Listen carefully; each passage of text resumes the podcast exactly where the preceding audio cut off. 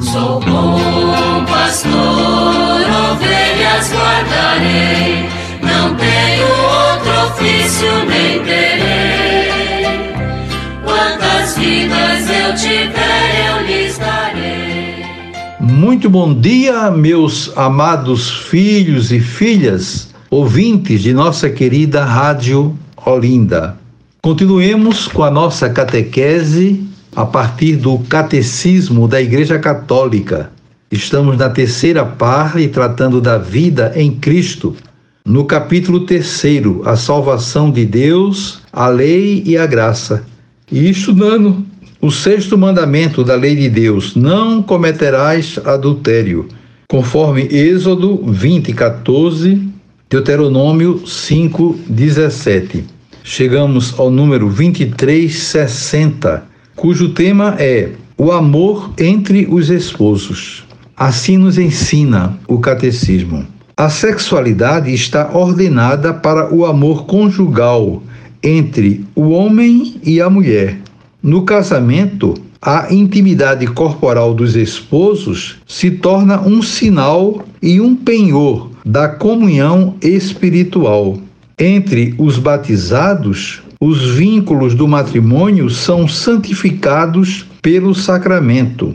A sexualidade, mediante a qual o homem e a mulher se doam um ao outro com os atos próprios e exclusivos dos esposos, não é em absoluto algo puramente biológico, mas diz respeito ao núcleo íntimo da pessoa humana como tal.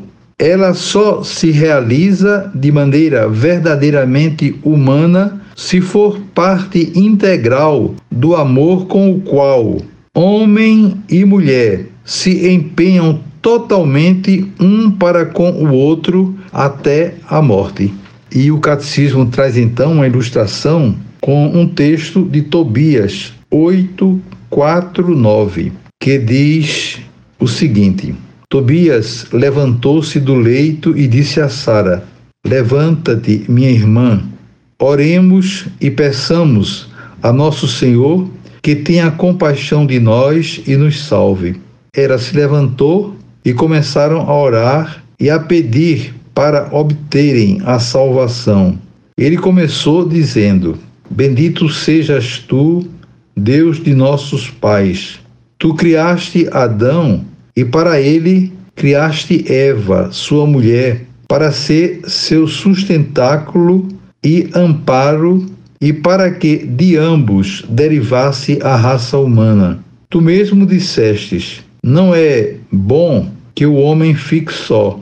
Façamos-lhe uma auxiliar semelhante a ele. E agora não é por desejo impuro que tomo esta minha irmã, mas com reta intenção. Digna-te ter piedade de mim e dela, e conduzir-nos juntos a uma idade avançada. E disseram em coro: Amém, Amém. E se deitaram para passar a noite.